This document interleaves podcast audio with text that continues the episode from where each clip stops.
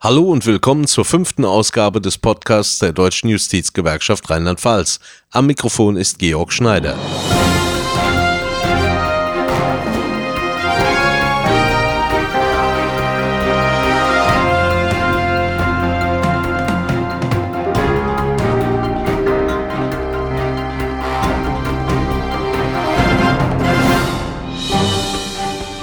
In dieser Ausgabe hören Sie das Schlusswort des Landesvorsitzenden Helmut Hau zum Landesgewerkschaftstag der Deutschen Justizgewerkschaft Rheinland-Pfalz.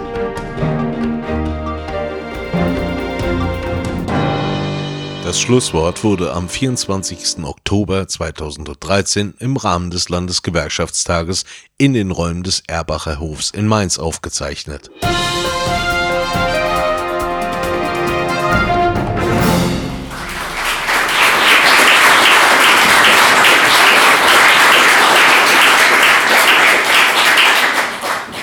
Ja, meine Damen und Herren, liebe Gäste, liebe Margot, Herr Berg, Herr Gräfen, ich brauche eigentlich gar nichts mehr zu sagen, weil alles das schon gesagt worden ist, was ansteht. Trotzdem möchte ich es Ihnen nicht ersparen, auch mir noch ein bisschen zuhören zu dürfen.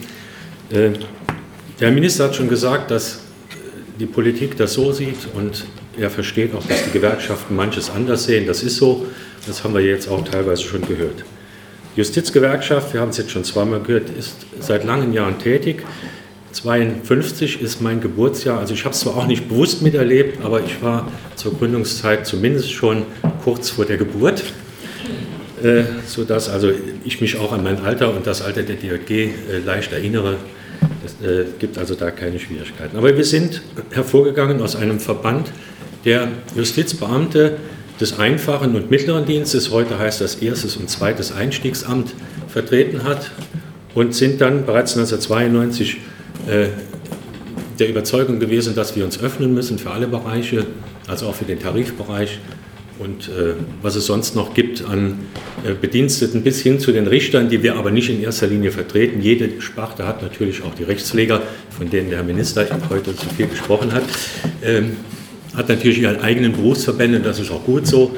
Aber die Öffnung 1992 für alle Sparten und die Umbenennung in Deutsche Justizgewerkschaft, vorher hieß das Bund Deutscher Justizbeamten, hat sich, denke ich, bewährt. Auch wenn sie nicht immer ganz einfach war. Wir konnten zwar dann überall mitreden, auch offiziell, aber natürlich gibt es immer ein paar Schnittpunkte und, und, und Dinge, die sich ein bisschen beißen. Vor allen Dingen lag das immer im Bereich der Rechtspfleger und äh, des Mittleren Dienstes, äh, wenn es um Aufgabenübertragungen ging und Zuständigkeiten. Und da gab es manch heftige Diskussionen und da sitzt, sitzt man natürlich leicht zwischen zwei Stühlen. Ich denke, wir haben das bis jetzt gut gemeistert. Inzwischen arbeiten wir auch mit den Rechtspflegern äh, eng in der Arbeitsgemeinschaft beim Deutschen Beamtenbund zusammen. Wir haben regelmäßige Treffs, wir haben auch schon Termine beim Herrn Minister gehabt gemeinsam und wir haben auch schon Dinge geplant für die Zukunft bis hin zu einer Presseveranstaltung im Januar, in dem wir dann auch unsere Sicht der Dinge äh, darstellen wollen. Der Minister hat es eben schon mal angesprochen, dass er und seine Landesregierung die, diese 5x1-Regelung und die Einschnitte, die uns zugemutet werden, noch für vertretbar hält. Der Finanzminister hat auch in seiner Rede zur Einbringung des Doppelhaushaltes hinsichtlich dieser 5x1-Regelung von einer schweren Konsolidierungsentscheidung gesprochen. Schwer ist sie mit Sicherheit für uns. Ob sie für ihn so schwer war, weiß ich nicht. Aber ich gehe mal davon aus, dass Sie sich schon recht äh, ernsthaft damit beschäftigt haben. Und dass man diese unter Berücksichtigung aller verfassungsrechtlichen und ökonomischen Aspekte vor dem Hintergrund der aktuellen Entwicklung im Tarifbereich neu bewertet hat und dabei zu dem Ergebnis gekommen ist, die sei zur Schuldenbegrenzung nach wie vor vertretbar allein von dem langen Satz her, ich kann das nicht so ganz sehen und kann auch die Gründe nicht ganz nachvollziehen, weil er sie nicht genannt hat. Er hat einfach behauptet, sie sind vertretbar nach seiner Meinung. Gut, wir sind da, denke ich, anderer Meinung und werden das vertreten. Und der Kollege Berg hat es eben schon gesagt, das auch mit gerichtlicher Hilfe. Und auch ich bin ganz gespannt, was da äh, herauskommt. Er hat dabei auch Berechnungen aufgestellt, die man natürlich auch so nicht ohne weiteres nachvollziehen kann. Er sagt also 180 Millionen Euro Mehrausgaben würde das bringen, wenn man das Tarifergebnis auf die Beamten übertragen hätte.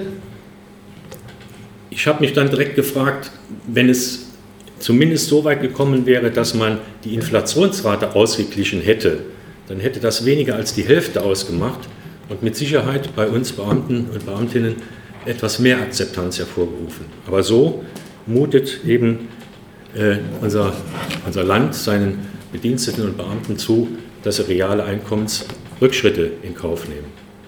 Und das, denke ich, führt letztlich dazu, dass eben auch viele verärgert sind. Und da ist auch die Stimmung in den Justizbehörden äh, zunehmend schlechter. Herr Gräfen weiß es, wir sind aktuell auch auf Ebene Bezirks, des Bezirkspersonalrates dabei. Ein, äh, ein Personalrat, ein örtlicher Personalrat eines Amtsgerichts hat die Stimmungslage in den Serviceeinheiten der Gerichte sehr drastisch und anschaulich geschildert an ein Schreiben an das Oberlandesgericht und auch an den Bezirkspersonalrat. Und wir haben dann das zum Anlass genommen und die örtlichen Personalräte der äh, Amtsgerichte im Bezirk des OEG mal gebeten, uns die Stimmungslage in ihren Behörden mitzuteilen. Ist natürlich keine wissenschaftlich fundierte Untersuchung, die wir da angestellt haben, aber das Ergebnis ist ganz interessant. Es gibt einige wenige Behörden, da läuft es, also da, da ist nichts bekannt über irgendwelche besonderen Probleme. Es gibt eine ganze Masse von Behörden, die sagen, wir stehen kurz vor dem äh, Ende. Es gibt immer mehr Ausfälle aus Krankheitsgründen, die Arbeitsüberlastung ist nicht mehr tragbar und es gibt Behörden, die sagen, bei uns ist Land unter, Leute kündigen, weil sie einfach das nicht mehr aushalten, äh, diese Belastung. Und ich denke, das zeigt so ein bisschen auch ein Bild, äh, wie es im Moment aussieht.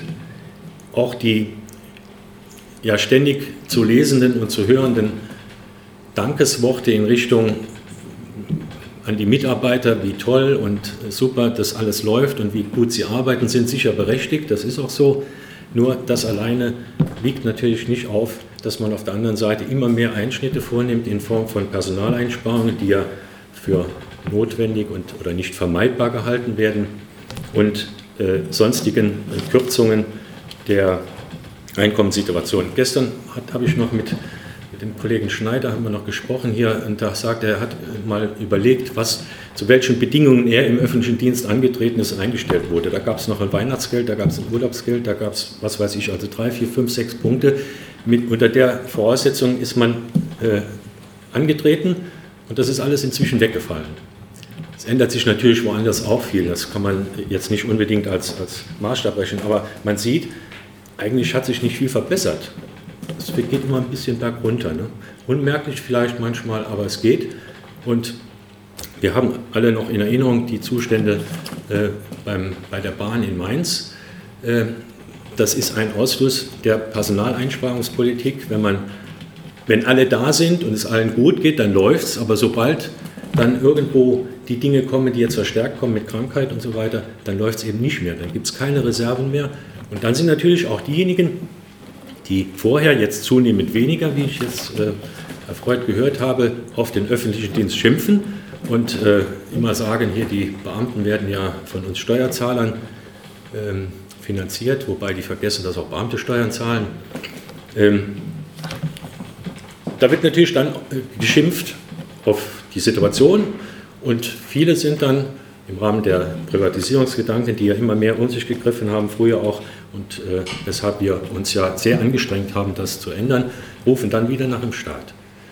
Weil sie wissen, wenn staatliche Leistungen, das zumindest war es früher so, dann lief das. Gab es auch ein paar Probleme, aber es lief. Und das ist eben dann nicht mehr der Fall. Wir haben, ich kann mich erinnern, vor vielen Jahren ging es los mit Privatisierungsgedanken, Grundbuch, Handelsregister, und äh, äh, Nachlasssachen, Notare und so weiter, was ja teilweise auch nur Scheinprivatisierungen sind. Und da haben wir uns sehr angestrengt, damit wir diese Sachen weiter bei der Justiz behalten, weil wir denken, dass die Justiz das mit ihrem ausgebildeten Personal und den Ausbildungsstrukturen eben am besten leisten kann. Und zwar mit ganz großen Anstrengungen, auch finanzieller Art im Bereich der EDV und mit ganz großen Anstrengungen bei unseren Kolleginnen und Kollegen gerade in den Serviceeinheiten, die sich umstellen mussten auf neue EDV-Systeme. Das bringt Schulungen, das bringt Umstellungsprobleme und so weiter. Viel Stress. Wir hatten kurze Zeit vorher die Umstellung auf Serviceeinheiten. Das heißt, es wurden Leute, die vorher nur im Schreibdienst tätig waren, plötzlich auf die Geschäftsstellen gesetzt und mussten dann alles Mögliche machen, was sie bisher nicht gelernt hatten.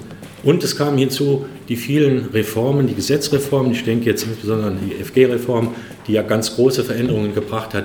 Alles das musste ja verarbeitet werden. Das heißt, die Leute mussten äh, viele Schulungen machen, fielen dann natürlich vor Ort aus und mussten vertreten werden. Und das hat zu viel Arbeit und auch Belastung geführt, ist aber gemeistert worden.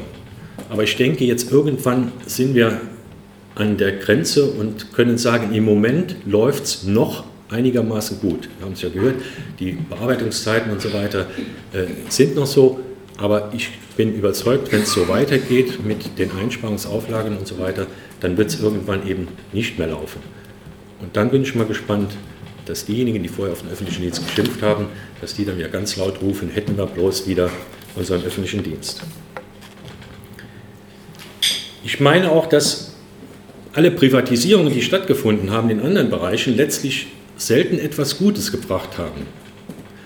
Die Privatisierungen sind erfolgt in Bereichen, wo es etwas zu verdienen gibt, weil die unlukrativen Bereiche nimmt kein Privater.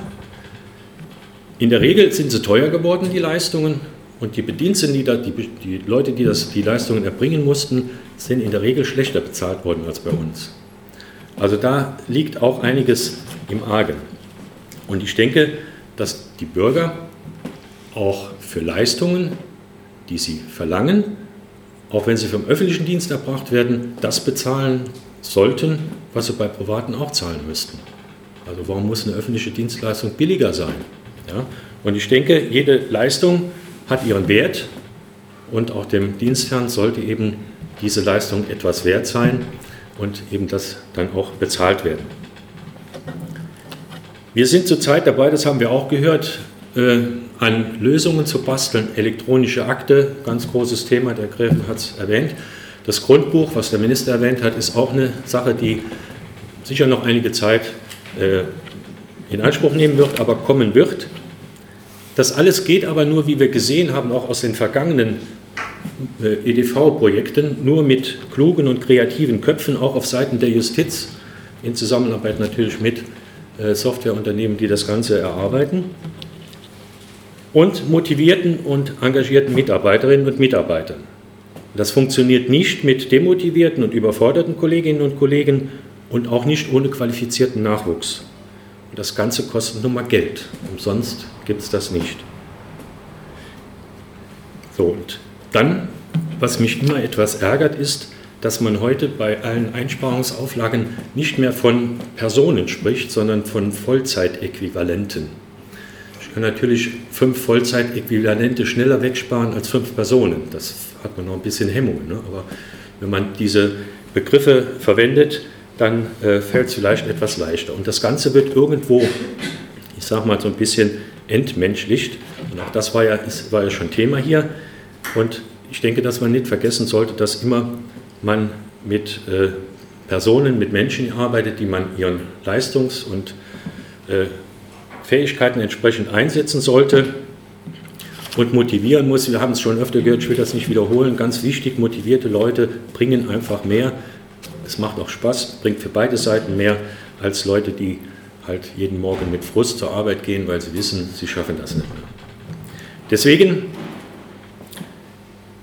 äh, bieten wir natürlich auch an, an einer funktionierenden Justiz mitzuarbeiten, weil wir das wollen. Wir wollen ja unseren Arbeits-, unser Arbeitsumfeld erhalten und wollen daran mitarbeiten. Wir wollen nicht meckern und, und nörgeln.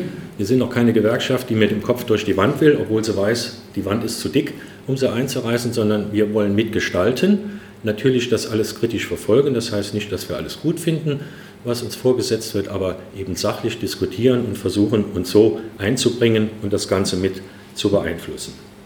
Deswegen auch meine Bitte am Arbeitsplatz, ist eben auch schon mal erwähnt worden, äh, dass da so ein bisschen die, die Neugier und die Freude erhalten bleibt, auch wenn es schwerfällt. Ich weiß das und auch wenn man eher negative Dinge erlebt, oft, aber trotzdem sich so insgesamt ein etwas positiveres Bild zu erhalten. das wäre es jetzt in aller Kürze, was ich sagen wollte. Ich will die Sache nicht in die Länge ziehen. Auch mein Dank nochmal an die, auch wenn das letzte Stück noch nicht äh, gespielt ist, an die äh, Damen, die jungen Damen, die hier uns die Musik dargebracht haben. Jeder, der das erwähnt hat, hat gesagt, ich habe Beziehung zur Musik, ich auch.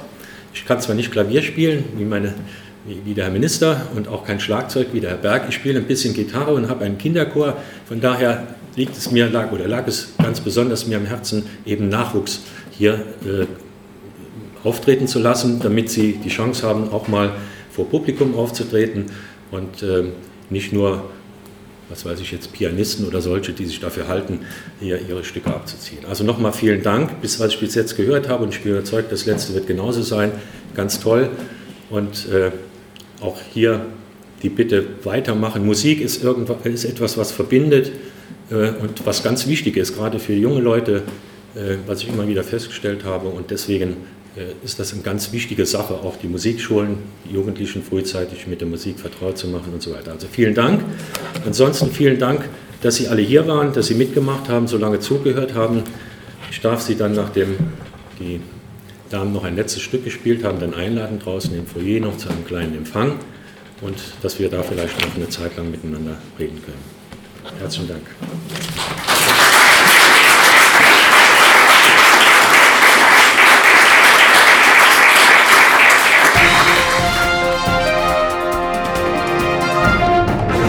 Sie hörten das Schlusswort des Landesvorsitzenden Helmut Hau zum Landesgewerkschaftstag der Deutschen Justizgewerkschaft Rheinland-Pfalz.